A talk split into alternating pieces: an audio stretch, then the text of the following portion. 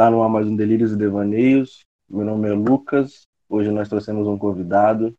Pode se apresentar aí, meu amigo. É, eu sou o Lucas Barros, prazer estar aqui com vocês, né?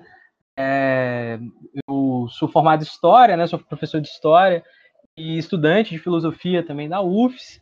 E a gente está aqui para dar uma contribuição a esse diálogo a respeito da política de patrimônio. E também estou aqui com meu amigo e companheiro de sempre, e aí, galera, aqui é o Thiago. E se culturas insanas precisam ser preservadas, para que então evoluir? O tema de hoje é uma reflexão sobre os usos do patrimônio. Eu queria, Lucas, que você fizesse uma introdução geral assim sobre o tema, apresentação. Pode, pode seguir aí. E hoje quem comanda a mesa é você.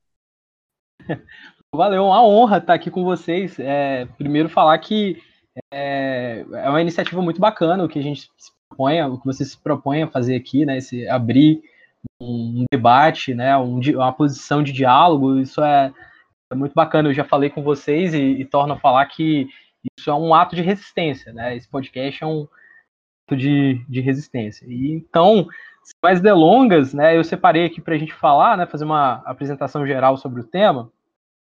A gente assistiu é, desde julho de 2017, né? Na cidade de Charlottesville é uma explosão né, é, de manifestações a respeito é, sobre a retirada né, de uma estátua equestre do general confederado, o Robert Lee.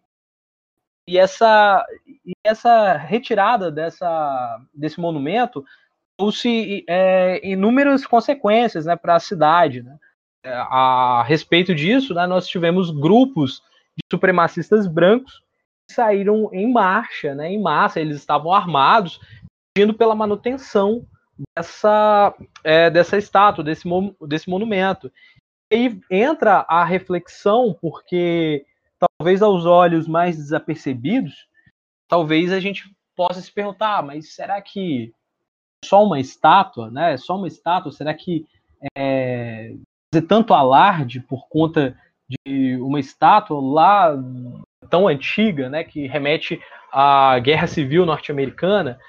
E aí a gente vai ver no decorrer desse bate-papo, realmente isso não é, não se trata só de retirar uma estátua e que a manutenção de certos monumentos muito significativos é, para uma população em geral.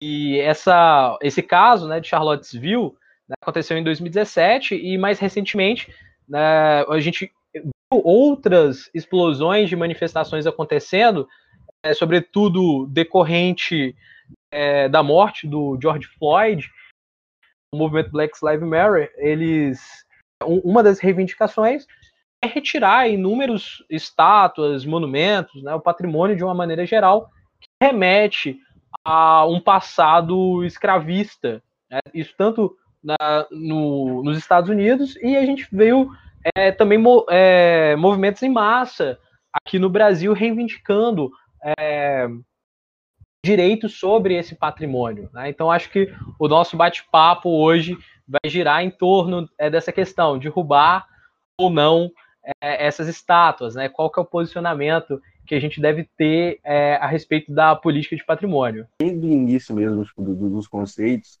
eu vou falar um pouco o que eu acho, mas você pode dar uma visão mais, mais conceitual da coisa. As estátuas elas servem muito, muito como uma, uma forma de exaltação, de veneração a, a alguém, e esse alguém sempre carrega feito, sempre carrega a história e, e indiretamente a veneração do, do, que, do que essa pessoa que está sendo representada fez. Na sua visão e na visão tipo, da história mesmo, o que quer dizer uma estátua de alguém estar no meio de uma cidade, o que, o que aquilo representa, assim. É, é uma pergunta muito boa, né? Uma pergunta né, que a gente pode, eu acho que ficar talvez um ano inteiro falando só sobre isso, mas é, vou falar a minha visão e de um certo recorte histórico, né? Vou me remeter aqui à figura do Walter Benjamin, o Walter Benjamin ele escreveu né, nas famosas teses sobre o conceito de história, tem um fragmento que eu acho belíssimo, que ele fala o seguinte, né, que todo documento de cultura um documento de barbárie. E eu acho que isso fica muito evidente é, na nossa fala. quando você trouxe a, a, memória aqui de que um monumento, né, uma estátua, ele quer evocar uma memória, um passado, e geralmente se a gente está expondo algo, significa que é, ele quer ser visto, né? E, e o que, que a gente está querendo é, que seja exposto? O, qual é a nossa visão? Remete né, ao Benjamin, lembrando né, que todo documento de cultura é um documento de barbárie, porque é a, essa cultura que está sendo exaltada, ela, ao mesmo tempo que ela se diz cultura, pelo fato de ser um monumento, por, pelo fato de ser uma escultura, ela carrega em si, no seu bojo, é, a barbárie. Porque significa que a história de outro deixou de ser contada a partir do momento que aquela estátua ou aquela pintura, é, o monumento, qualquer monumento, se ele está exposto, significa que uma outra história deixou de ser narrada. E isso é muito interessante, né? É, a gente vê que é essa barbárie disseminada. E isso é uma crítica né, que o, o Walter Benjamin, assim como a, escola de Frankfurt, é, ela traz né, essa política iluminista né, de planificação, de, de exaltação a, a, um passado que seja um passado heróico, né? E aí a gente coloca a figura do herói nacional, né? Então a gente vai colocar estátuas equestres, essas estátuas que são muito imponentes e elas têm que ficar em praça pública. Mas aí talvez se a gente chegar e olhar com as verdadeiras lentes, a gente se aproximar um pouco mais dessas estátuas, ver que esse passado glorioso, esse herói, ele carrega em si um passado muito sanguinário, um passado de barbárie. É, eu acho que o melhor exemplo, né, é que hoje que a gente está gravando esse podcast, é, a prefeitura de Nova York mandou retirar a, a estátua do Theodore Roosevelt. Isso, isso é um, eu acho que isso talvez seja o exemplo que melhor é, identifica isso que a gente está falando, de que todo documento de cultura é um documento de barbárie. Ah, só para ilustrar essa essa estátua equestre do Roosevelt, né? Você tem o Roosevelt todo imponente a cavalo, e atrás dele tem um negro e um índio. Ou seja, é a, é a história que está sendo contada para a gente, a nossa memória tá sendo exaltada, é a memória de um homem branco. Está tra trazendo uma ideia de civilidade que, na verdade, é uma política eugenista, é uma política de pura barbárie. É, você fez um comentário muito bom aí que eu queria até puxar um gancho para falar um pouco mais, que é quando uma estátua está ali, a gente conta a história a partir daquela pessoa. E um, uma das do, dos debates, das discussões que mais aconteceram quando essa onda de, de derrubada de estátuas aconteceram, é que muita gente comentava que que pô, você está derrubando estátuas, você está apagando a história, você está você está é, excluindo uma parte da história ou então omitindo algo e tipo tem um ensaio eu não vou lembrar eu não vou lembrar agora de quem é mas saiu saiu no site da Boitempo se não me engano que era um, um historiador falando justamente que é justamente o contrário você não está apagando a história você está tornando aquela história é, mais acessível para o momento atual que nós estamos vivendo mais mais acessível assim no sentido de mais aceitável e mais até correta mesmo, porque não é você omitir um fato, não é você omitir que aquilo aconteceu, é justamente o contrário. Você mostrar que aquilo aconteceu e que aquilo não é uma coisa que deve continuar acontecendo e que deve continuar sendo exaltado, sabe?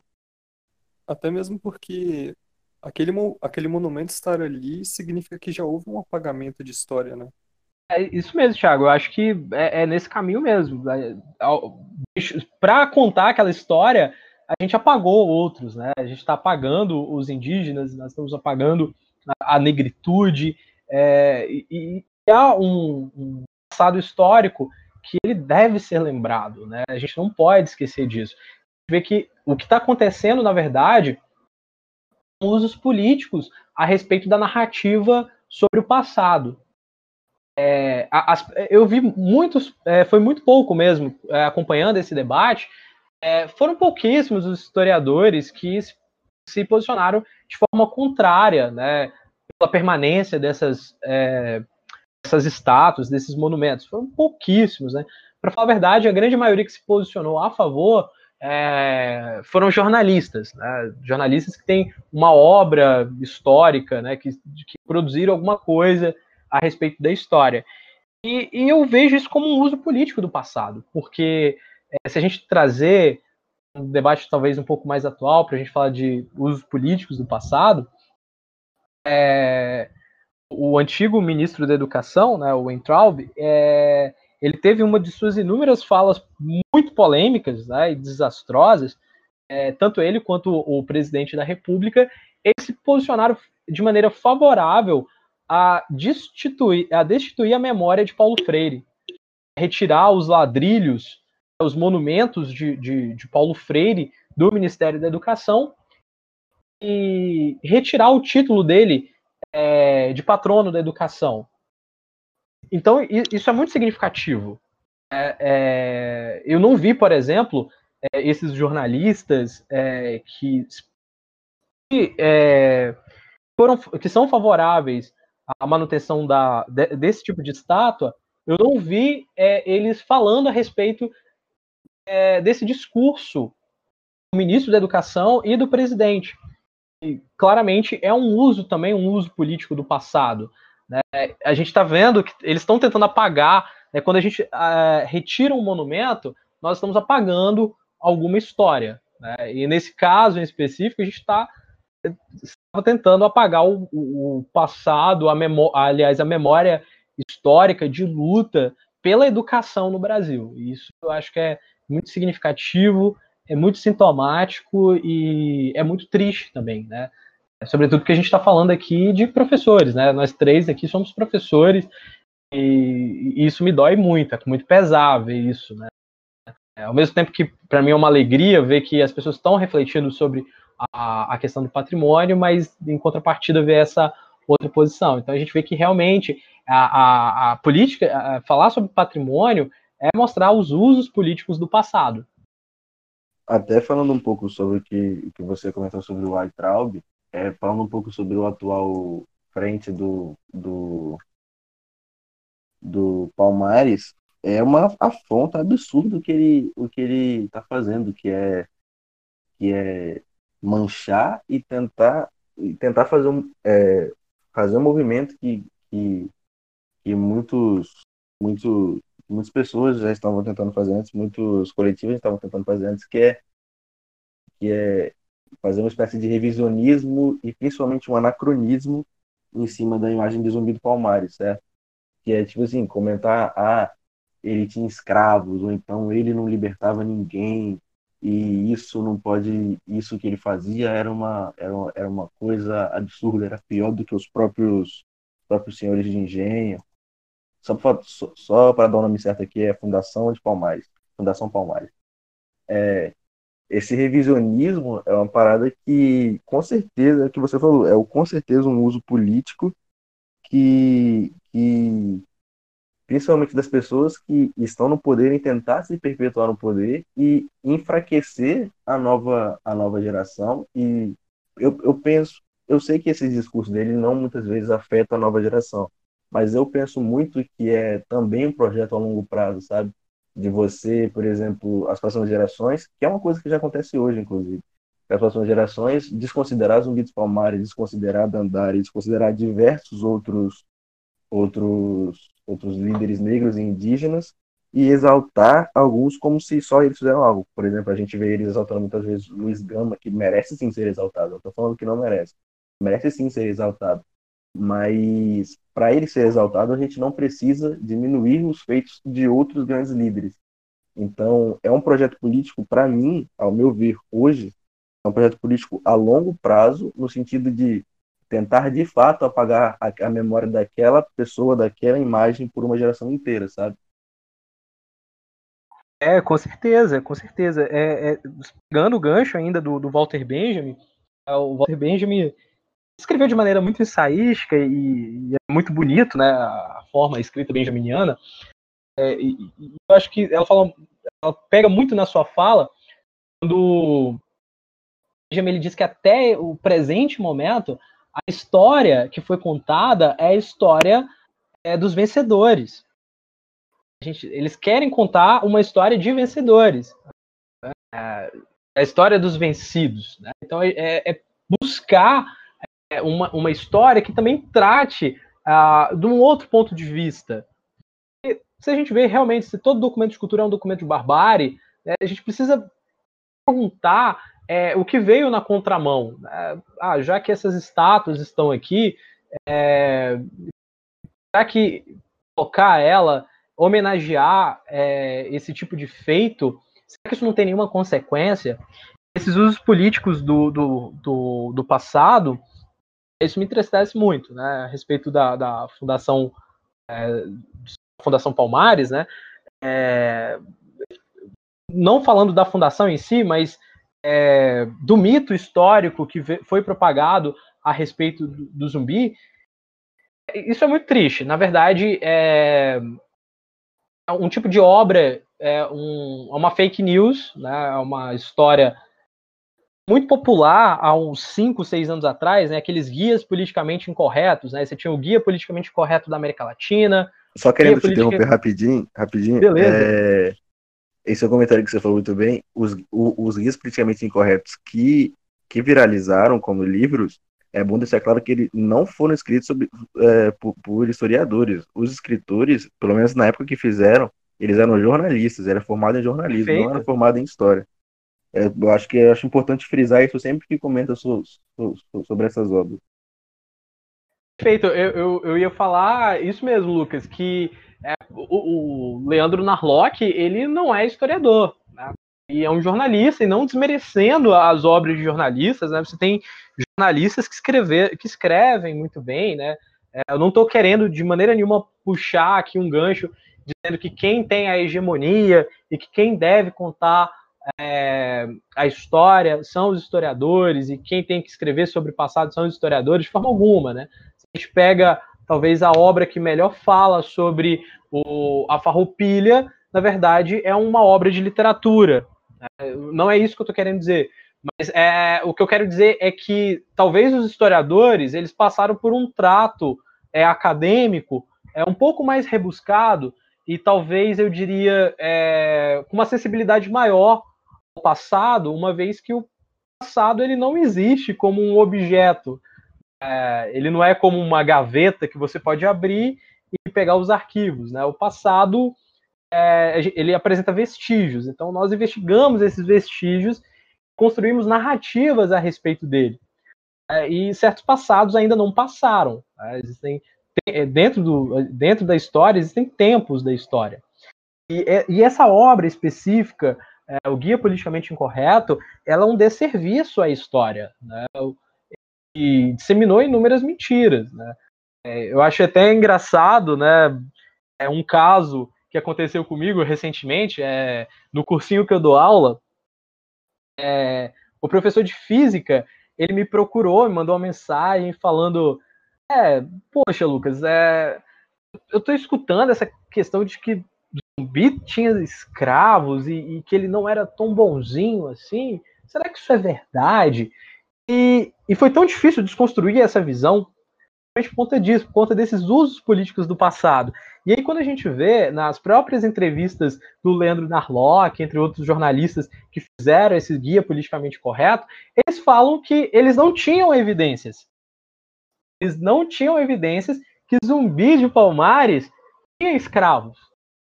Na verdade, o trato que ele deu àquele passado para construir uma determinada narrativa foi pesquisando, é, ou melhor, foi se baseando no, no imaginário coletivo do século é, do século XVIII, do século XVIII, século XIX, né, do passado escravista. Ah, já que todo mundo, já que todo mundo tem escravo, então talvez zumbi tenha escravos também. E, e, isso é uma coisa que não pode acontecer. Né? Há uma seriedade, né? quando a gente fala de obras históricas, o historiador ele tem uma responsabilidade, né? o, o intelectual, de uma maneira geral, ele tem uma responsabilidade para aquele que o fala. Ele não pode é, construir uma narrativa em cima de inverdades, né? A, a partir de meros é, do que seria né, o zumbi dos palmares. Né? A verdade é que a gente sabe muito pouco sobre zumbi. É que a gente sabe muito pouco, a gente não pode ficar fazendo conjecturas, alguma, né? Então, é, esses usos políticos do passado, eles têm acontecido há muito tempo no Brasil. E é muito interessante a gente ver agora como que é, está se construindo um discurso, um diálogo a respeito de ah, por que, que esse patrimônio está aqui? Será que realmente ele devia estar nesse local? Será que ele, essa imagem deve ser cultuada? Ah, porque a partir do momento que ela está em evidência, significa que estamos cultuando. Então, acho que esse debate ele é muito importante. Tiago, quer falar alguma coisa? Não, não, é só para citar um exemplo de um jornalista que tem uma documentação histórica muito interessante, é o próprio Euclides da Cunha, né, com os sertões. Sim, sim. É, puxando um pouco para o que você falou, de a dificuldade de desconstruir essa ideia, é, eu acho que passa principalmente é, em tentar fugir de anacronismos, entende? Por exemplo, você. É a mesma coisa que o que dizem hoje, é a luta contra a ditadura não era contra a ditadura, era contra uma ditadura de direita, era contra uma. É porque eles queriam estar lá, uma ditadura de esquerda, uma ditadura comunista. Então, tipo assim, é, você, você pegar aquela luta do, do momento, era uma luta armada, era uma luta documentada, era uma luta armada documentada, e você pegar aquilo, tirar do contexto e falar, olha aqui, ó, eles eram armados, eles queriam instruir, eles queriam colocar o que, o que era da ideologia deles. Isso é uma coisa que é muito difícil de desconstruir, principalmente no imaginário coletivo, assim, porque as pessoas, as pessoas não são incentivadas a pensar o contexto, a pensar é, a, as pessoas não conhecem nem o conceito de, de, de anacronismo, né? Então, eu acho que a, a principal dificuldade passa por esse por esse ponto, assim, sabe, de você de você tirar do contexto, você explicar hoje que naquele contexto aquilo não queria dizer aquilo, entende? Sim, sim, e eu acho que é por isso que a gente que ter tanta seriedade quando a gente vai falar de passado, né? Ou de qualquer outra coisa, né? Filosofia, ciências humanas, é, a importância da, da, da nossa narrativa. Né? É, ela tem, existe uma responsabilidade é, em narrar. Narrar é um exercício de responsabilidade. E, e essa questão do anacronismo ela é muito importante, Thiago. É, sobretudo porque né, o, o, que é o anacronismo? Né? Como a gente falou aqui, que o passado, né, talvez, é, quando a gente fala de passado, talvez é, olhar para o passado seja mais fácil quando a gente fala em tempos verbais. Né? Talvez dentro do, do âmbito é, da língua, é mais fácil a gente entender o passado, né? Porque o, o, os tempos verbais eles estão bem definidos, né? Você sabe o que é passado, o que é presente e o que é futuro. Agora, o passado como coisa, é, é, é ele não é um objeto, né? Como eu, já havia dito, né? Então, há, há um o, o, século XX, de uma maneira geral, né? A partir das obras do Bergson, é, começaram a, a, a tratar a temática do tempo, né? Que existem o, o, te, a, o tempo, né? A maneira como que ele é contado, a maneira como que a gente se porta dentro do tempo, ela vai mudando. Né? Então, é, a gente não pode olhar para o passado com os olhos do presente, né? Fazer isso é uma questão de anacronismo. É lógico e evidentemente, né, colegas, que é, a gente sabe que toda história, toda filosofia é feita a partir do presente. Né, é, é, é, em, em um determinado presente. Né? A gente está falando hoje né, de um determinado momento histórico. Então, toda escrita da história, toda filosofia que será escrita hoje, ela se faz dentro de um presente. Talvez seja por isso que talvez é, a, a, os historiadores eles talvez tenham uma sensibilidade maior para se, uh, se remeter ao passado. Eles sabem que toda história é feita toda análise do passado é feita a partir de um determinado presente e que esse determinado presente ele é carregado de momentos específicos, né, de, de estruturas narrativas e que em algum momento esses historiadores eles vão carregar as mazelas de seu tempo e projetarão ela no passado. Então, é, é por ter essa sensibilidade melhor que talvez os historiadores eles tenham um, um, um, trato mais fino com o passado do que os jornalistas, eles estão cientes desses usos ideológicos, desses usos políticos a respeito das narrativas do passado. E o anacronismo é uma questão é, fundamental. A gente não pode ficar olhando para os olhos, é, olhar para o passado com questões que são é, inteiramente no presente.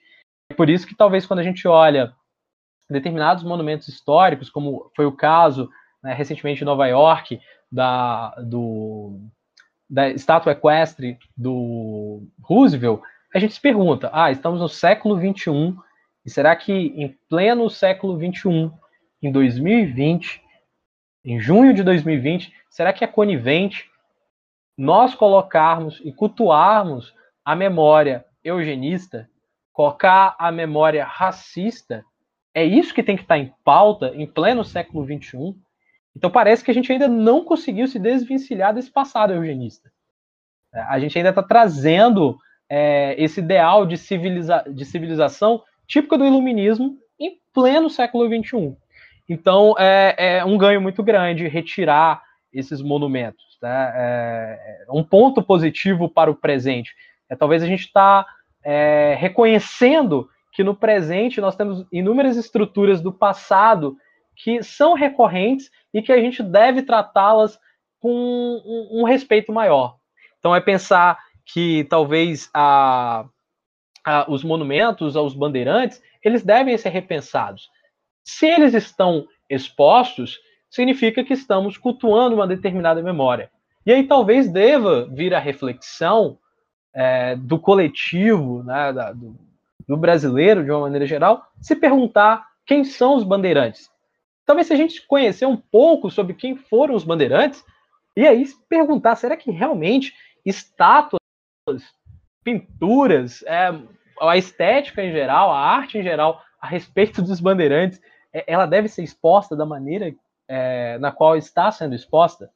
Já puxando o gancho que você, que você falou aí, eu queria puxar um pouco mais para a realidade brasileira mesmo, para a problemática desse caso no Brasil, onde a gente vê diversas além de estátuas, é, ruas, escolas, bairros, cidades, com nomes de, de pessoas que têm um passado extremamente pesado e que e o seu nome carregam políticas nada nada aceitáveis nos dias de hoje, como a gente pode ver, tipo, a, você mesmo falou os bandeirantes, é, em outros momentos a gente tem várias escolas, que até em off você comentou várias escolas com, com nomes de, de de ditadores da época da ditadura militar.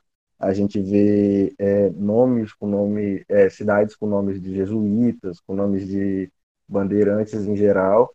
Eu queria que você comentasse um pouco sobre, sobre o caso brasileiro em específico, um caso geral, para depois a gente entrar nos casos mais específicos, mas em geral, sobre a problemática desse, desse caso na realidade nacional. Assim. É, essa a, a questão brasileira, eu acho ela tão complexa quanto a, a problemática norte-americana. É, é, a gente vem de um tempo, né? Isso não é, é, também isso é importante dizer, Lucas, porque a gente não pode.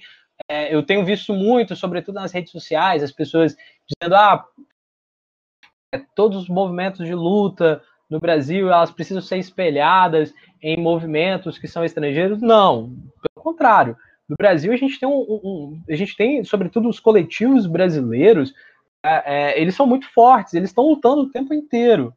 O, o, a questão é que o, o, exemplo, o racismo ela é uma questão estrutural de inúmeros outros países, né? Então é lógico quando a gente se sensibiliza e a gente vê movimentos como Black Lives Matter, a gente vê reverberações desse mesmo movimento aqui dentro, uma vez que é, esse passado é, da escravidão, ela ainda não passou no Brasil. Você vê um país que ele é racista o tempo inteiro. As posições que são colocadas são posições inteiramente racistas. E caso brasileiro, talvez se a gente pega, é, nós temos determinados usos políticos da memória que elas são constrangedoras. Constrangedoras, né? É, eu sou professor já tem quase quatro anos, né?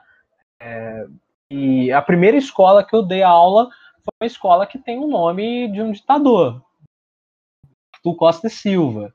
Então, há uma problemática. É, se a gente tem uma escola, poxa, uma escola é, é um ato de resistência. e a, a, quando a gente fala de cultura escolar, a, as crianças, os adolescentes, eles criam um vínculo dentro da cultura escolar, dentro da escola, se identificam é, com o meio que, que o cercam. Então, o que, que a gente está é, querendo passar os nossos alunos das suas próprias escolas recebem o nome é, de ditadores, de torturadores, de pessoas que foram coniventes com a ditadura militar no país. Muito importante se questionar a respeito desse fato, mas mais uma vez, evocando Walter Benjamin, isso é a prova viva que todo documento de cultura é um documento de barbárie. Ter uma escola, ter uma rua, ter uma avenida que recebe o nome é, de alguém que é pró-ditadura, um desrespeito com as vítimas da ditadura militar.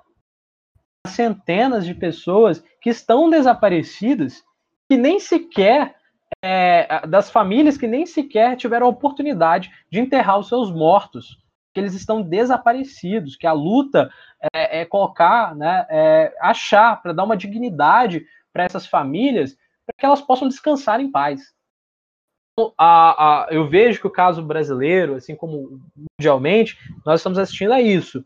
É, ver essa história, os usos políticos da memória, e nós não estamos mais quietos. Né? A gente está se questionando a respeito desses usos políticos, narrativas a respeito da memória. Então, quando a gente tem uma escola que recebe o nome de alguém pró-ditadura, é, significa que se essa escola está instalada, nós estamos formando determinadas pessoas um vínculo cultural muito grande com aquela escola. Então, ou não, vão se identificar.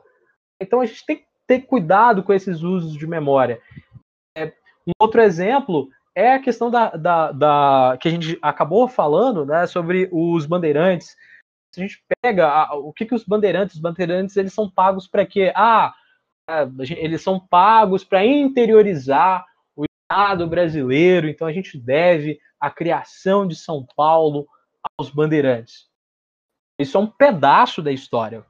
Mais uma vez, e eu sei que eu estou sendo repetitivo, mas eu quero que pelo menos isso fique bem claro de que todo documento de cultura é um documento de barbárie.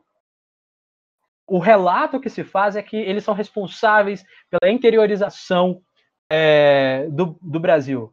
Talvez o que não é contado, talvez é contado de maneira bem breve, é que eles são assassinos. Que eles matam índios, eles aprisionam negros, que eles aprisionam índios, é, que eles fazem é, coisas que é, os profissionais é, da área dos direitos humanos ficariam chocados. Quando a gente tem a, a, monumentos louvando aos bandeirantes e criando um, um, uma certa identidade é, para o brasileiro, isso é muito problemático. Porque, mais uma vez, está deixando de ser contado a história daqueles que foram massacrados. Parece que a gente só está vendo história dos vencidos. Só, só, estamos vendo história dos vencedores. A gente quer contar a história dos vencidos. Reformular, será que por que, que eles foram vencidos? Por que não falar do, das lutas de resistência no país. Isso é muito importante, né? E, e esse, é, eu acho que é só a pequena ponta do iceberg. A gente busca é, plano mais micro do que macro. Se a gente pega o caso de Vitória, né? A gente tem inúmeras escolas com nome de, de torturadores, a gente tem nome é, de torturadores, é, e, e, além disso, né? É, a gente tem uma avenida, uma das principais avenidas de Vitória, ela recebe o nome é, Dante Michelini. E talvez a gente se pergunta, né? É, o ano passado é, foi votado e foi vetado para se trocar o nome da Avenida Dante Michelini, né, que seria Araceli, é, foi vetado. Isso diz muito. Isso diz muito do local aonde estamos falando, da cidade em que estamos caminhar, andar, né, é, se locomover pela Avenida Dante Michelini, é preciso saber a quem se fala, a quem se refere. Quem é esse passado? Ele não deve ser silenciado. E é lógico, né, a gente estava até falando isso cedo, né, que foi construído Né? O viaduto passa a ser chamado Araceli, muito bonito isso, mas é, eu acho que a vitória maior seria é, ver essa avenida virando a Avenida Araceli, mostrar o, o, o passado. Só para os desinformados como eu, que não sou aqui do Espírito Santo, você poderia explicar melhor o que foi esse caso, a Araceli, né? Ah, o, o, o Thiago, legal, você não é do estado, eu também não sou não, eu, eu sou um mineiro em terras estrangeiras, né, eu vim para cá no vestibular e acabei ficando por aqui, e eu também não conhecia, Thiago, assim como você, é, esse caso, e eu fiquei sabendo dele é, a partir do curso de História da UFES, ele é um caso que choca não só é, o município de Vitória, a, a, grande Vitória, mas como o Brasil inteiro, né? O, a, a da menina Araceli, ela acaba, é, inclusive, é, é, a partir desse caso, políticas a respeito da infância são repensadas, né? Ela foi morta, né? ela, a menina Araceli, ela foi dada como desaparecida e foi e começaram a se investigar né, a respeito do desaparecimento uh, dessa criança e foram descobrindo né, coisas tenebrosas, né, que na verdade ela não foi só morta, né, ela foi drogada, é, ela foi violentada e ela foi brutalmente assassinada. E por quem que foi, né? A, a, o grande, e, esse caso ganhou muita repercussão na mídia, porque se tratava de uma família muito. É, uma família muito importante, né? uma família é, muito importante dentro de Vitória. Muitas testemunhas sumiram, algumas testemunhas é, desapareceram, dados como morta, e esse caso foi silenciado durante algum tempo.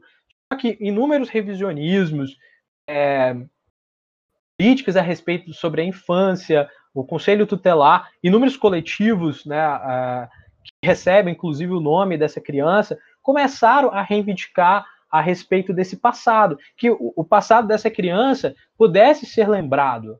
É, e talvez a gente vê que no ano passado vetado o projeto de lei que mudava o nome dessa, dessa importante avenida, é, continuar com esse nome, é, ela é bem significativa. Ela talvez mostra que é, talvez nós não somos, é, talvez não somos tão progressistas como imaginamos. Né? Talvez a política capixaba não, não é tão progressista como ela apresenta ser. Afinal, qual mudança que nós queremos? A permanência, a ruptura ou permanência, ela é muito importante para a história. É, só falando um pouco, dando mais uma passada rápida sobre o caso Araceli, é, ela, repetindo um pouco o que você falou, é, ela, foi, ela foi uma menina que ela foi dada como, como desaparecida e o corpo dela foi encontrado alguns dias depois, com marcas de estupro, com marcas de mutilamento, se não me engano, os seis delas foram mutilados, os seis dela foram mutilados, é, jogaram um ácido na, no corpo dela e o que tudo indica quando jogaram o ácido, ela ainda estava viva. E é sempre bom deixar claro que o, o Dante Michelini não fez isso sozinho. Foi feito também com outro suspeito, que também é de uma outra família completamente influente aqui no estado, que é a família Elau, que foi o Paulo Constantino Elau e o Dante Michelini, que são duas famílias que ainda são extremamente influentes na política capixaba. Eu acho importante falar isso, porque a gente mostra como o Espírito Santo ainda é uma, entre aspas, província no, sentido, no seu sentido político. É, você barrar o nome do Dante Michelini, você barrar o nome da Araceli, continuar a avenida como Dante Michelini, e você continuar vendo é, pessoas da família Elau dentro da política capixaba, você mostra como a, a, política capixaba ainda é extremamente, extremamente provinciana mesmo, até muitas vezes é, pode ser comparada, pelo menos ao meu ver, a época do voto de Cabresto, porque o Espírito Santo tem uma rotatividade muito baixa de políticos no seu poder e principalmente de principalmente é, de prefeitos e deputados. A gente pode ver no, na Serra, por exemplo, a Serra é um caso que muda de prefeito entre Aldifas e Aldifas e Sérgio Vidigal, que eles mudam um com o outro é, a cada eleição há mais de 24 anos. Então, quando não é um, é outro, quando não é um, é outro. E é exatamente isso, assim. E eu acho bom deixar isso, esse ponto claro que foi feito pelo Paulo Constantino lá e pelo Dante Michelini, porque ainda são famílias que são completamente influentes dentro do, do Espírito Santo. O Espírito Santo ainda tem, o Espírito Santo eu acho que é diferente, não, não tão diferente, mas mais exacerbado que em outros estados, o Espírito Santo tem uma burguesia muito influente na mídia e na política é, local, entende? É, é, é, até recentemente, né? Eu acho que não tem nem um mês, é, porque foi, né? Por conta do, do, não gosto nem de dizer esse nome, né? Aniversário, né? Porque quando a gente fala aniversário, dá um sentido de que a gente está comemorando algo e, e, não tem o que comemorar quando a gente fala de um, barbaridade, né? Do que aconteceu, né? Eu tentei ocultar certas coisas que mexe muito comigo, né? Esse, tipo, esse crime é, é uma atrocidade. É, e no jornal, né, passou, né, é, noticiado, né, a, que mais um ano se completando, e a impunidade por trás disso. Né? E aí a gente deve se perguntar mais uma vez quais são os usos da memória. E que a gente vê que no Espírito Santo, como lógica e evidentemente, como todo caso brasileiro, a gente faz usos políticos da memória. É, e acho que o que fica para reflexão é se perguntar, é fazer uma crítica a respeito a ah, quem são, quem são as pessoas que dão nome às nossas ruas. Quem são as pessoas é, que estão é, estampadas, né, que seus bustos estão em, em, em, praça pública, né? Que quem é essa pessoa que está nesse cavalo, quem é essa pessoa que está nesse pedestal. Então, fica, eu acho que a, o grande tema para reflexão é esse, né? É, a memória é algo muito recente. Né? E, e, como a gente fala, memória é diferente de esquecimento. Ah, só que para esquecer, né, a gente precisa superar. E, na verdade, o que eu vejo que acontece no Brasil é que a gente tenta esquecer sem superar. O caso da Araceli é, é, é um caso político muito, muito é, latente, a gente tem outros casos, né, como a respeito da ditadura militar é, no Brasil. A gente vê os usos políticos que fazem da memória da ditadura, é, que existem grupos, inclusive grupos que estão na mídia, grupos que estão é, no governo, que negam a memória da ditadura militar, que negam que existiu tortura no Brasil. Então, é, eu acho que o tratamento que se deve dar é um tratamento adequado a memória, né? Porque é lógico, evidentemente, que nós queremos superar, queremos esquecer. Mas para que o esquecimento, é, até porque o esquecimento ele faz parte, né? A gente só consegue guardar novas coisas na cabeça porque alguma informação mais antiga é, acabou sendo eliminada, né? É, para que isso aconteça, é, a gente tem que estar tá em paz com o passado. Na verdade, o que acontece é que a gente vê que dentro do Brasil eles tentam jogar uma pá de cal de determinadas memórias e agir como se nada tivesse acontecido. Isso é muito triste, tanto que estamos aí com é, escolas com nome de torturadores. Engraçado que a gente estava até conversando isso, né, mais cedo, a respeito de da aqui no, é, algumas manifestações que vieram sobre para é, renomear essas escolas, renomear as avenidas é, do Brasil afora, que, que mudem para um passado que a gente realmente se orgulha, um passado que não seja escravista, um passado que não seja racista, um passado que não seja conivente com torturadores, com assassinos. Né? Esse é o passado que a gente quer. Mas para conseguir um presente mais harmonioso, é, precisa ter um trato mais adequado dessa memória. E mais uma vez, é, eu queria ressaltar as palavras de Walter Benjamin, que todo documento de cultura é um documento de barbárie. Então, se estamos exaltando alguém, é porque uma outra história deixou de ser contada. É, já caminhando um pouco para o final, assim, mas ainda queria dizer, queria te fazer mais uma pergunta, que é, a gente está vendo, isso a gente já, já comentou durante o podcast, esse movimento de derrubada de estátua, então de de, de fazer é, petições ou, ou, até campanhas mesmo para que nomes de escolas, ruas, cidades não, mas de estátuas sejam modificadas. É, eu, fazendo agora uma, uma observação pessoal, ainda sou muito pessimista em acreditar que, que, que caso essas derrubadas aconteçam, essas, essas mudanças de nomes aconteçam, é, esses nomes sejam mudados para nomes de, de, de militantes ou de, de pessoas que fazem parte de que representam movimentos minoritários, como movimento negro, movimento indígena, movimento feminista, é, e mas ao mesmo tempo, em meio a isso, a gente também vê um crescimento muito forte e uma aceitação até da própria posição, entre aspas, é, tipo, uma aceitação, entre aspas, da própria posição em mudar esses nomes. Como a gente pode fugir da mudança de nomes para omissão da história dos dois lados, assim, já que porque eles podem muito bem fazer um movimento que é tipo assim, já que vocês não querem que é, esse lado da história se, seja contado, nenhum lado vai ser.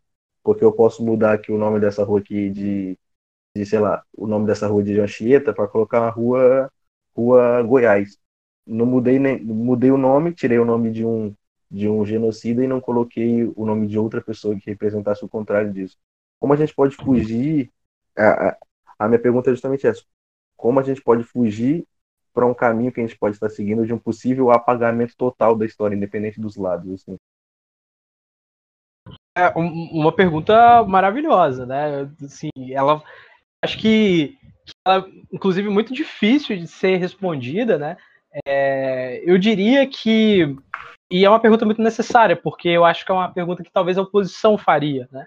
Ah, mas se a gente apaga isso, a gente também está pagando ele e tal. Então isso é algo político, né? Tá? Vocês estão querendo colocar então é nome de esquerdista, de comunista, porque querendo ou não a, a, a memória vigente que a gente tem dentro do país hoje é um sentimento anticomunista que toma conta dentro do, do, do país, né? É, talvez essa fosse a crítica da, da oposição, né? Ah, então vocês estão querendo colocar nomes de comunistas, isso também é político. Então eu, eu diria que eu acho que o primeiro momento é, é a educação. Eu acho que, é, assim como Adorno, né, o Adorno tem um maravilhoso, né, educação e emancipação, e, e, e, é esse, eu acho que é o objetivo da educação, é, para acabar com a barbárie, né, para que certas, certas coisas não aconteçam somente, né, é, a, a educação é um pilar fundamental e a gente precisa tomar um, um, cuidado melhor com o passado. Então, isso vai da própria é, valorização, a, a, uma política de valorização do professor, da educação de currículo, porque falar de currículo é muito importante, é, sobretudo para se repensar a educação, qual o currículo, qual o, o, objetivo que nós queremos, será que a gente quer realmente é formar cidadãos, e, e será, se esse é o objetivo, será que estamos formando cidadãos? Se a gente está formando, a gente está formando mal. É, e, e, e, então, o que, que, precisa ser feito? Então, acho que o primeiro momento é a educação, é um debate, e sobretudo isso que a gente está fazendo, é, eu vejo com muito bons olhos, então, assim, eu, eu fico muito otimista quando eu vejo é, pessoas engajadas é, em trazer informação de qualidade, trazer o debate o maior público possível, isso, isso, é muito bacana, e eu acho que dá um, um, um trato específico à memória e ao passado é, eu acho que não é só derrubar status. Derrubar status é muito importante, sim. Tá? Mas eu acho que melhor ainda é a gente dar um, um, trato específico a isso. Começar a valorizar a política de patrimônio. É, instruir guias turísticos. Mostrar que, ah, é, essa. Porque derrubar, a gente pode cair no erro de esquecer. E, e deixar dentro é, de um sótão, dentro de um galpão, é, é, agentes totalitários, que foi o que a gente viu que aconteceu no Brasil, né, culminando até na, nas eleições. É, mas é educar esse tipo de pessoas, né, os guias turísticos, professores de história, os museólogos, porque o museu ele também é político. A gente tem que lembrar que o museu é uma ferramenta de memória e de memória política a imagem, quando ela está no museu, é, ou que ela está em praça pública, ela é pensada. Se a gente quer dar uma valorização para essa imagem, ela é colocada ah, acima do, da linha do horizonte para dar uma imponência maior para essa para esse objeto estético. Então, assim, é tudo pensado. Acho que a gente deve dar um trato é, melhor a esses agentes educadores, né? Falar, olha, aqui é, foi retirado uma estátua, mas ela foi retirada porque era uma alusão a um passado racista e que existia sim mercadores de escravo. Mercadores de escravos, eles retiravam pessoas contra a vontade delas, do seio de suas famílias, traziam em verdadeiros, é, em, passando o inferno dentro de navios negreiros, um país desconhecido. É, então, é, deve ser, eu acho que a educação é a melhor fórmula. Eu acho que a gente tem que educar dentro dos museus, educar dentro é, dos guias turísticos, de maneira que não seja só derrubado fisicamente, mas que seja derrubado internamente esse tipo de posicionamento. Porque senão a gente corre na contramão de apagar apagar esse passado sem ter dado apagar essa memória essa memória sem estar resolvido com o passado então é, derrubar estátuas e monumentos de racistas é preciso mas eu acho também que precisa ir além precisa se relembrar memorar sempre e sempre por que, que essas estátuas foram derrubadas. Ou é, realocarem essas estátuas né, é, para museus adequados. Colocar elas em um outro local, em um outro pedestal. Então, é, se a gente tem uma estátua de um bandeirante, que é um monumento imponente, gente coloque ele no devido local. É um local não de honra, mas desonra. A vergonha por ter feito parte de um passado que assassinou é, inúmeros outros povos. Eu acho que é, o caminho para isso, é, um caminho fundamental é a educação. É treinar os profissionais dentro do museu, os profissionais é, da área do turismo, os próprios historiadores, né, os professores de história, é, repensar o currículo da educação também, para que é, a gente não esqueça. A gente mostre e evidencie sempre as marcas desse passado.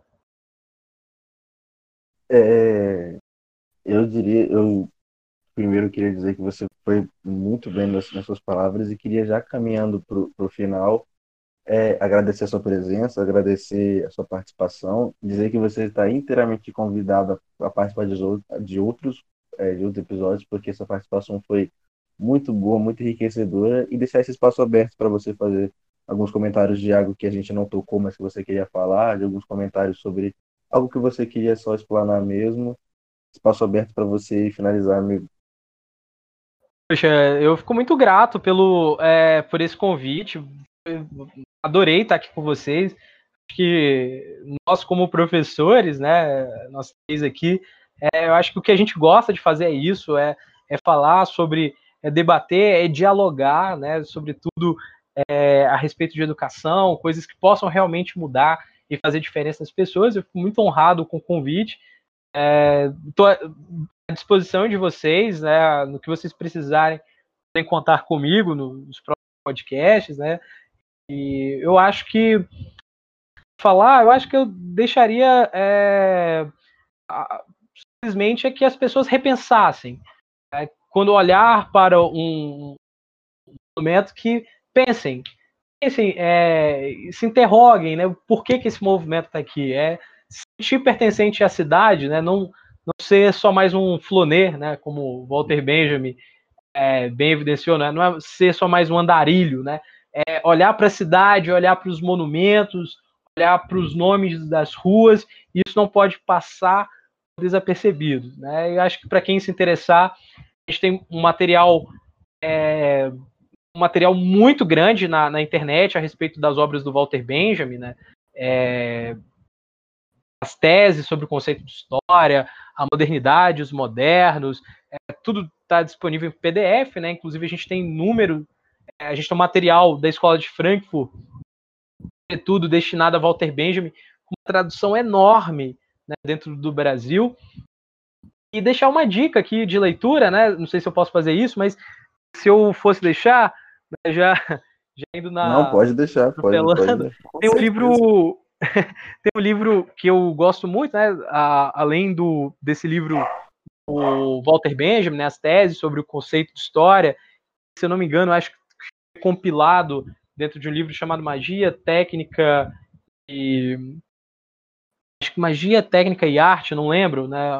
Mas ele foi compilado, né? Vários ensaios do Walter Benjamin. Mas tem um livro muito bacana do François Hartog. É, é um livro muito bacana, um livro que trata a, a respeito da, da política de patrimônio. Eu acho que é bem interessante, né? Chamando é, regimes de historicidade, né? É, é um livro bem bacana, foi lançado há pouco tempo a, a, a tradução dele, e, e, ele trata sobre essa questão, sobre esses tratos sobre o passado.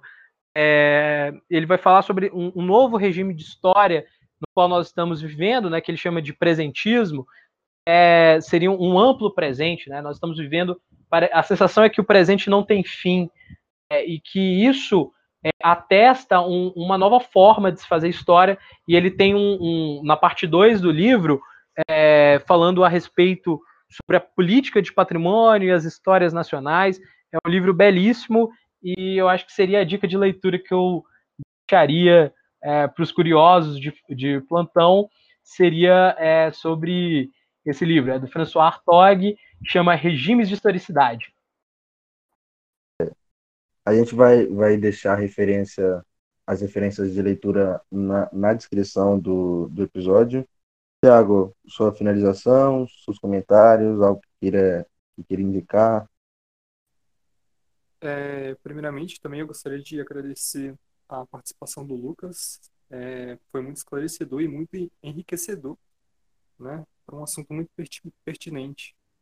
É, e de indicação, já que a gente comentou sobre esse apagamento da história e de figuras importantes, é, a, acho, se eu não me engano, é a Faculdade Zumbi dos Palmares. É, eles lançaram uma campanha que se chama Machado de Assis Real, que basicamente é, é um abaixo-assinado, onde eles incentivam a todas as editoras que lançarem livros do Machado a trazerem consigo a imagem real do Machado de Assis, que é o Machado de Assis negro, né? Ainda existem muitas é, editoras que printam a imagem do Machado como uma pessoa branca. Então a gente vai deixar aí no link também da deixar o link na descrição é, dessa campanha. É, para finalizar, eu queria agradecer a todos os ouvintes, todo mundo que está curtindo, compartilhando o podcast, a todos os amigos que estão apoiando. Queria dizer para vocês seguirem o podcast nas redes sociais no Twitter é Delírio Devaneio, no Instagram é Delírios Devaneios underline podcast. Eu não vou dar referência nenhuma, mas eu vou dar uma frase muito boa que é toda vez que você passar por uma estátua de um bandeirante ou de um, de um traficante de escravos, lembre-se dos que preferiram ser mortos do que ser escravizados. Valeu a todos, muito obrigado. Valeu ao Lucas, ao Thiago e até a próxima. Falou! Falou, pessoal! Falou, valeu!